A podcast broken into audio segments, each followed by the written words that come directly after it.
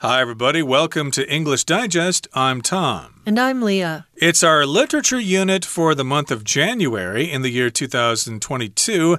And today we're going to be talking about a novel called The Alchemist. Uh, I've heard of this novel. I have attempted to read it many times. I haven't been able to finish it, though, because I kind of lack patience for sorts of things. But we're going to be summarizing this book in today's lesson. We'll summarize it today, and then next time we'll talk about the author and some other themes and ideas in the book. That's right. And what we're going to do is we're going to be connecting with the universe in The Alchemist. So, whenever you hear something like this, it sounds like we're going to get into some pretty heavy topics. We're not just talking about buying a cat or, or bringing home a stray cat and taking care of it.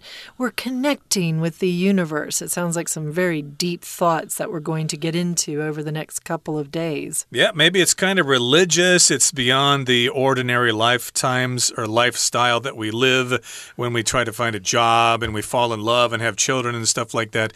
No, this is much deeper, much heavier, and maybe you've had to ask your questions or ask yourself these kinds of questions. Gee, what am I doing here on planet Earth? What is the meaning of life? Is there a God? Is there life after death? Stuff like that. So, yes, maybe this book will help you answer such questions. So, let's talk about this particular book. Let's get to it. Let's listen to the first part of our lesson, and then we'll come back to discuss it.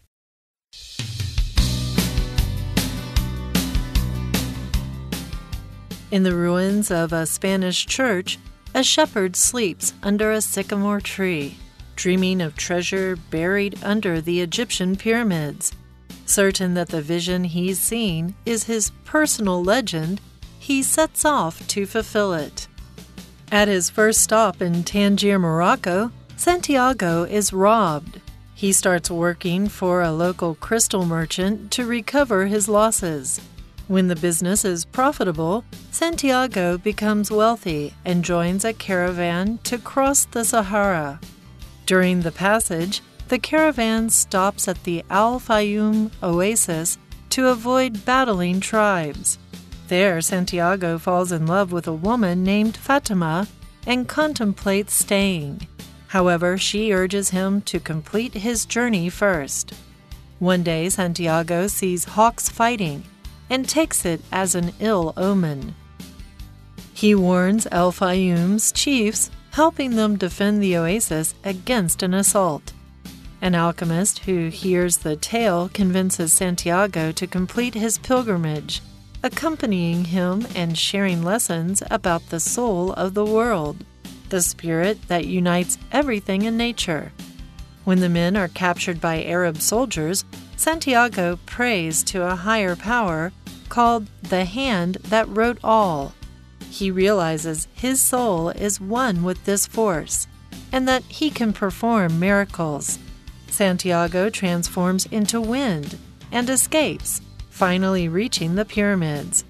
Yet two men beat and question him there, only leaving once they see that Santiago can't find his treasure. Laughing at the shepherd's quest, one of the men confesses his similarly absurd dream of riches buried under a sycamore tree in an abandoned Spanish church. Realizing his true destination, Santiago returns home and finds gold and jewels buried under the sycamore tree. His mission completed, he decides to reunite with Fatima in El Fayoum. All right, let's talk about the contents of today's lesson right now. Again, it's our literature unit for the month of January, and we're connecting with the universe in The Alchemist. We are becoming one with the universe. Now, in the ruins of a Spanish church, a shepherd sleeps under a sycamore tree, dreaming of treasure buried under the Egyptian pyramids. So, this uh, story begins in Spain, and this particular person is sitting under a sycamore tree, and he's also in the ruins of a Spanish church. So, this is a Spanish Spanish church that has fallen apart. Maybe it was bombed in a war or something like that, but the ruins of a building just means the building is kind of falling apart and it's no longer complete. And so this person is uh, under a sycamore tree. It also tells us that this person is a shepherd, somebody who takes care of sheep. And so I guess this person is uh, taking a nap or sleeping there under the sycamore tree, and he's dreaming of treasure buried under the Egyptian pyramids. A sycamore tree, of course, is a kind of tree uh, in that part of the world. And uh, gee, what? Uh, how would you describe a sycamore tree? I guess its leaves change color in the fall, right? I would imagine it does. It's probably not like a pine tree. Um, I just want to say that we are finding out about this character in The Alchemist. And if anybody wants to know what alchemy is, well, it's when you're turning, trying to anyway, turn metals into gold, or you're trying to find ways to cure people's illnesses or find ways to pro prolong their life. So, an alchemist would be a person who practices alchemy. And I also wanted to point out that we once again have a really fun sentence with a lot of alliteration. Alliteration is when you have a consonant that shows up a lot. And sometimes it's a fun thing to use to draw in the reader. So you see here in the ruins, it's going to be a lot of S's, of a Spanish church, a shepherd sleeps under a sycamore tree, dreaming of treasure buried under the Egyptian pyramids. So we get all these S's in there, and it even uh, ends with an S to kind of keep us entertained. It goes on to say, certain that the vision he's seen is his personal legend, he sets off to fulfill it. Okay, so this person has dreamed of buried treasure, and sometimes our dreams seem more real than just a dream. So we kind of think, hey, that must mean something. It's probably significant. And so I better kind of fulfill this dream. So, yes, indeed, it becomes his personal legend.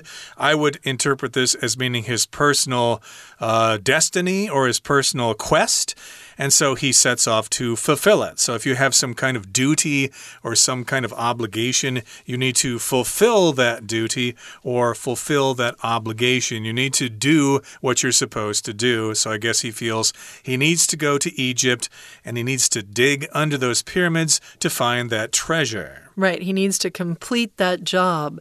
At his first stop in Tangier, Morocco, Santiago is robbed. So, Tangier is a city in the northwest of Morocco, which interestingly is also in the northwest of Africa, and it's pretty much on the coast. So, I guess he goes from Spain and he's going down into Africa and he stops at Tangier, and there he's robbed. So, someone robs him. He starts working for a local local crystal merchant to recover his losses.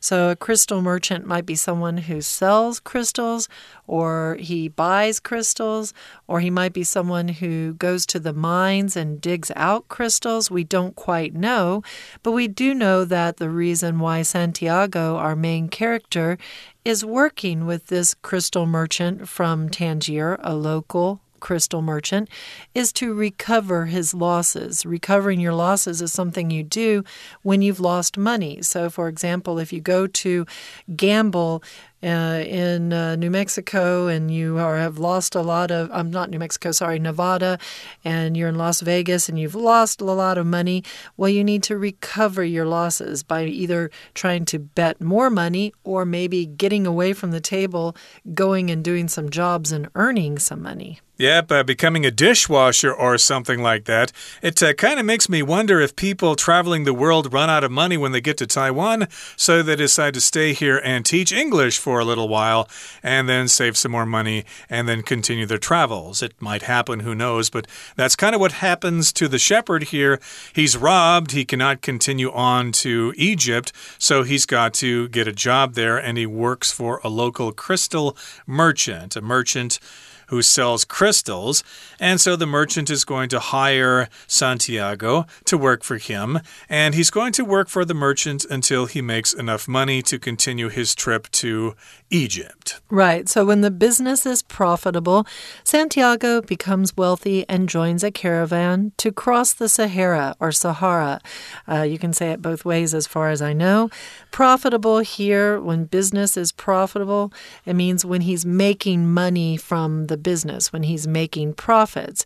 So he's doing pretty well. He's doing well enough to become wealthy. So he's well off. He has enough money to live, to eat, to pay for his clothes, and even more than he needs. So he has wealth and he joins a caravan to cross the Sahara.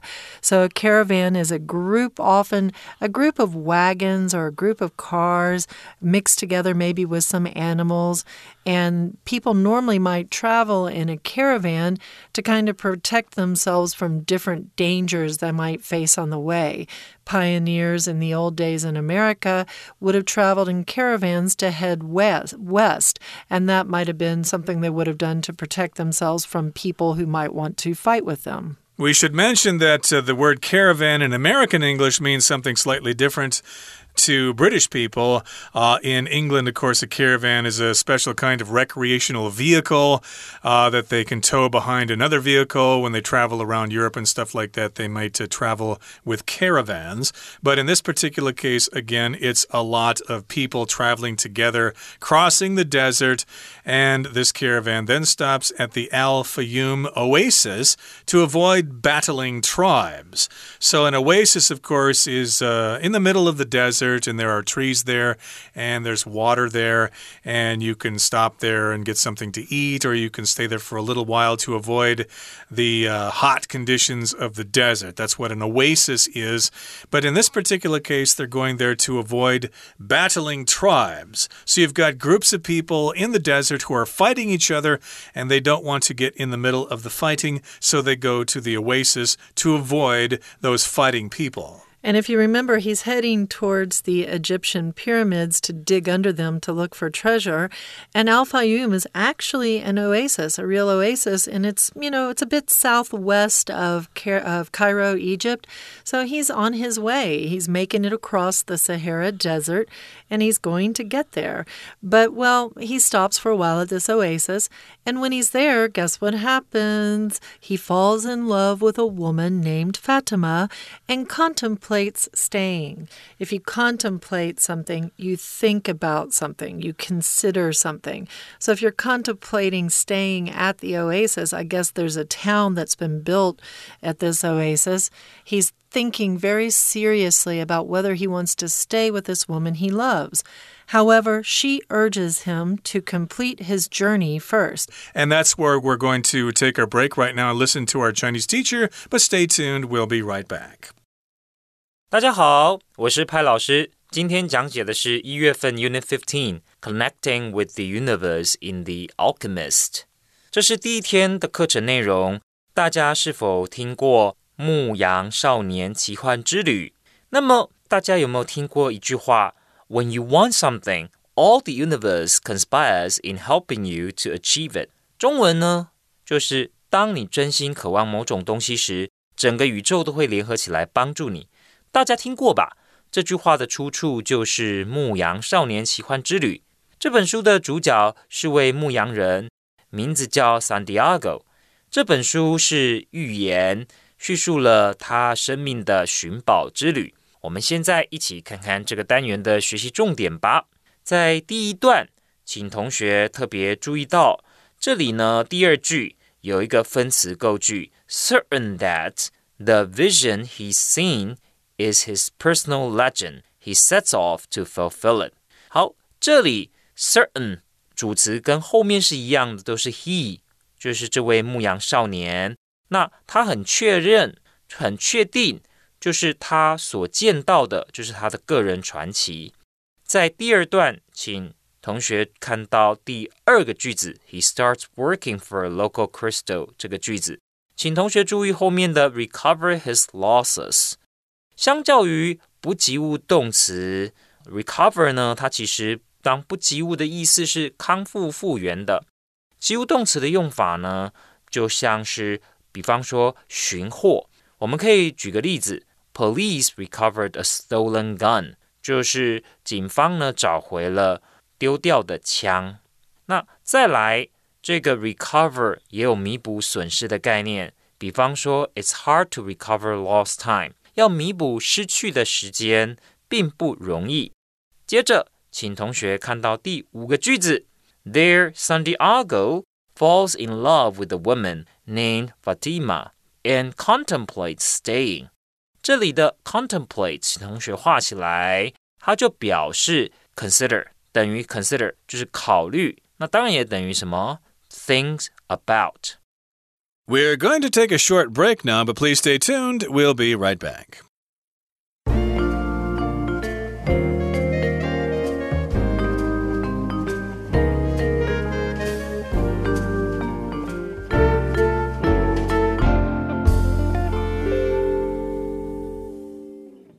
All right. Thank you for all that information. We're back now, and we're going to continue on with our article. We see here one day Santiago sees hawks fighting and takes it as an ill omen. So, hawks are birds, they're predators, they like to hunt other animals. Um, a lot of times you'll see them up in the sky, floating, uh, flying around in circles uh, around something that's dead on the ground, just like buzzards do. Um, and the, he sees them fighting and he says, Hmm, this is not good. It's an ill omen. It is a bad omen, a bad thing that is warning me about something in the future. So, ill here means bad. Omen is really something that is a warning of something that might happen in the future. Right, and of course, lots of uh, cult cultures all over the world have omens about things. If you see something happen, it means something else is going to happen, etc. This is a bad omen. An omen is almost always bad, but ill here can mean sick. Like uh, John is not in the office today, he's ill today, he's sick today. And in this case, though, ill means bad. And he warns Al Fayoum's chiefs, helping them defend the oasis against an assault. So he says, Yes, hey guys, I saw these two hawks fighting, so something's bad. Something bad's going to happen. So I will help you defend the oasis because they're going to be an assault. An assault means somebody's going to attack them. All right, and what happens then? Well, an alchemist who hears the tale convinces Santiago to complete his pilgrimage, accompanying him and sharing lessons about the soul of the world, the spirit that unites everything in nature. So we kind of have this mystic man or this this man who's into science in a very kind of mysterious and magical way. That's that's kind of what alchemy is a lot about. And he is going on this trip with Santiago. He actually convinces Santiago to complete his trip and convincing him here means to to really talk him into it. If you want to convince somebody to do something, you tell them, "Oh, you really need to do this this thing. It's going to give you all the best results. You're going to get everything you ever wanted. And tries to talk him into it. So he convinces him to do it. And what does he convince him to do? To complete his pilgrimage. A lot of times when we hear about a pilgrimage, it's a trip to a sacred place or maybe a trip to, you know, go visit historical monuments somewhere. Um, and he, so he's taking this trip. Santiago wants to take the trip. The alchemist is going with him. So he's accompanying him. I love that word. It's such a long word, accompanying him. And that just means to go with him. Uh, right, to accompany, and accompanying is hard to pronounce even for me. And that reminds me of uh, when I was in high school, we took part in music competitions. I played the tuba, so the music sheet said uh, this is a part for tuba with piano accompaniment. And that even that word was uh, really difficult to say, but basically it means a tuba is playing together with the piano. And so here, of course, uh, he is going with another person and he's sharing lessons about the soul of the world. Who is that? Well, that's the spirit that unites everything in nature. So all you need to do is get in touch with the soul of the world and you'll be okay. Now, here in the next paragraph, it says When the men are captured by Arab soldiers, Santiago prays to a higher power called the hand that wrote all. So we've got Arab soldiers here, they're bad guys here, and they capture these two guys. And then Santiago realizes he's in trouble, so he prays to a higher power, not to God or not to Jesus or Muhammad or whoever or Allah. Instead, it's uh, a power called the hand that wrote all. I'd never heard of that God before. I don't know that it is an actual God, but it might be something that is out, coming out from the conversations he's had with the alchemist, right? Again, the title of the book is The Alchemist. So this fellow has given him a lot of uh, interesting ways uh, to think about about the universe and maybe even given him the information about the hand that wrote all. Definitely has given him information about the soul of the world, the things that unite everything in the world. And it sounds like all this information that the alchemist has shared with him has kind of gotten into Santiago's brain. He realizes his soul is one with this force, the force of the hand that wrote all, the power of the one that wrote all, and that he can perform miracles. So this sounds really quite fascinating. Suddenly he realizes if you go om and you kind of meditate, then suddenly you can do amazing things. What kind of amazing things can you do? You can perform miracles. So you can do miraculous things. You can do things that really kind of defy logic, right? It's not something that you would think people would do every day. What is a miracle? How would you describe that, Tom? Something that God can do. So you can walk on water, you can change water into wine and stuff like that. Usually it's an act of God. And uh, of course, sometimes we see people performing miracles as well. Then they are and then they become saints or whatever in the Catholic Church or whatever religion. And in this particular case, he realizes that he is uh, at one with this powerful force and that he has these special powers. Now, Santiago transforms into wind and escapes. It sounds like he really did perform a miracle. And he was ready to start digging, but, well, these two guys came and beat him and questioned him. So I guess the alchemist is no longer with him because it seems like like he's getting beaten up by himself. Um, but two men are beating him, so they're beating him up. And they're asking him questions, or they're saying, What are you doing here? Why do you want to be here digging stuff?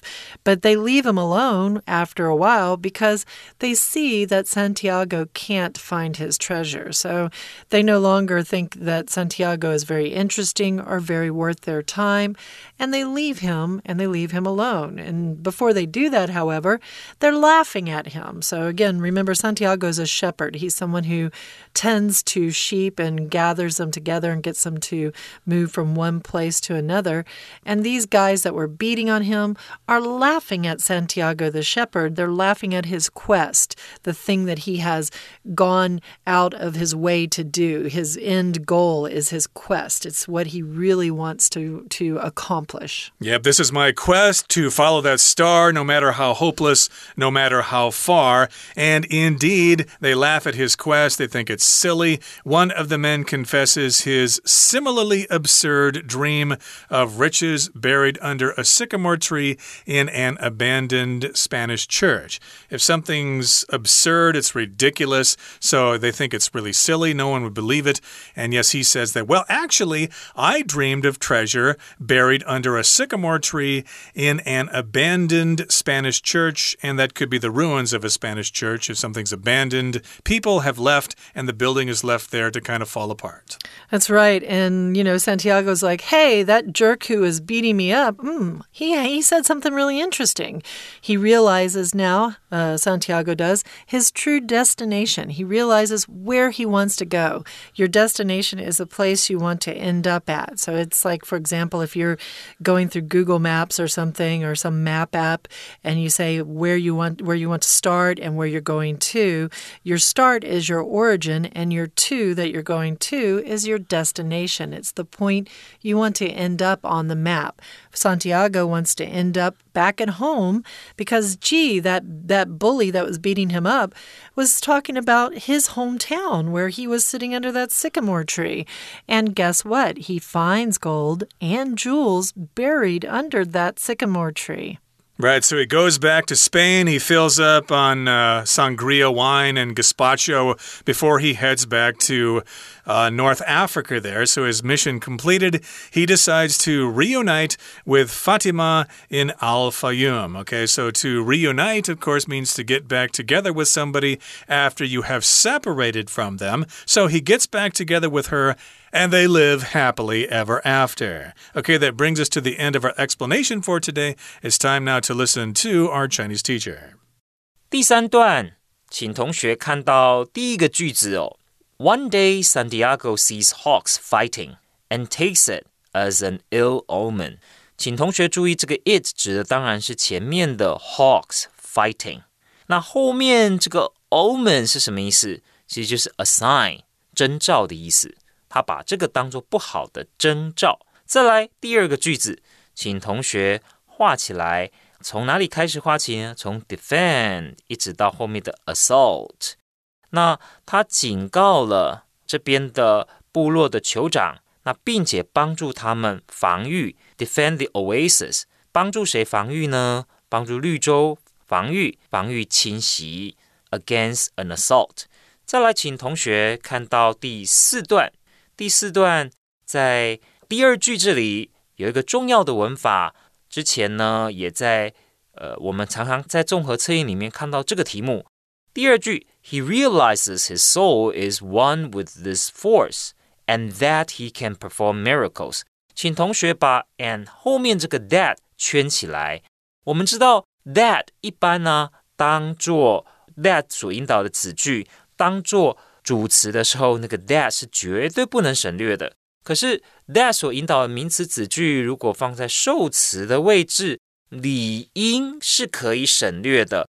可是因为它在这个 and 后面，同样是他所了解的另外一件事，这时候即使 that 所引导的名词子句是当受词，这个 that 也不能省略。